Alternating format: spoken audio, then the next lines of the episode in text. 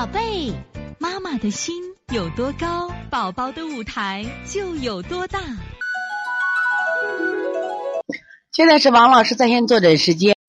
二宝妈说呀，大宝昨天开始嗓子发哑，他自己说这个嗓子有痰，稍微有点咳嗽，右侧扁桃体有红肿，吃的比较多，特别晚上不让吃，不愿意说饿。从舌苔上看，积食不明显。晚上睡前两耳朵两侧红烫，平时手脚冰凉，大便可以，偶有顽固不化。请问，针对这个咳嗽现象该怎么处理？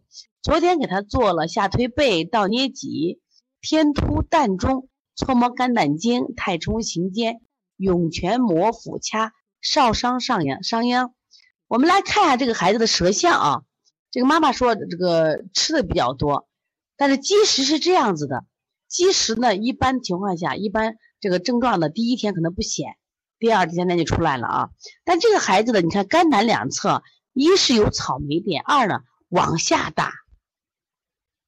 这个你经常看舌头看多了，发现有的舌头两侧是往上翘的，有的下耷的。翘的往往是肝火旺生发的过了，往下耷的是肝郁的，就是没升起来，肝郁着了。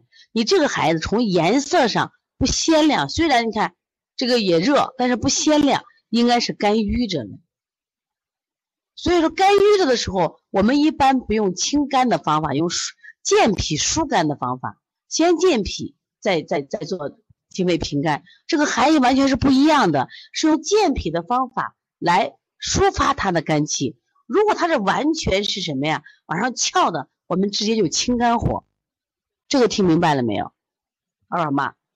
那么这个小孩现在扁桃体有红肿了，你看两侧也红了，大便呢？这没说大便，大便那个还可以，偶有顽固不化。那这个时候实际上啊，你是可以做一些什么呀？刚才讲了健脾疏肝的方法，健脾疏肝的方法啊。那健脾呢？我们怎么健？补脾啊，揉板门。这孩子能吃，我们就要不用外劳宫了。再做清肺平肝，搓摩胁肋，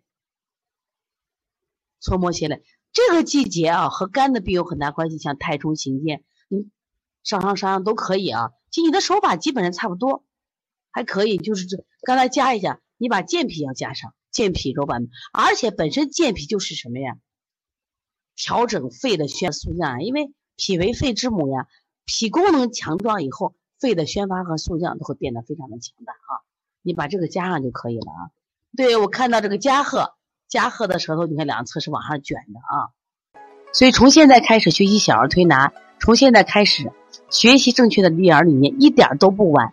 也希望我们今天听课的妈妈能把我们所有的知识，通过自己的学习，通过自己的分享，让更多的妈妈了解，走进邦尼康小儿推拿，走进邦尼康的课堂，让我们获得正确的育儿理念。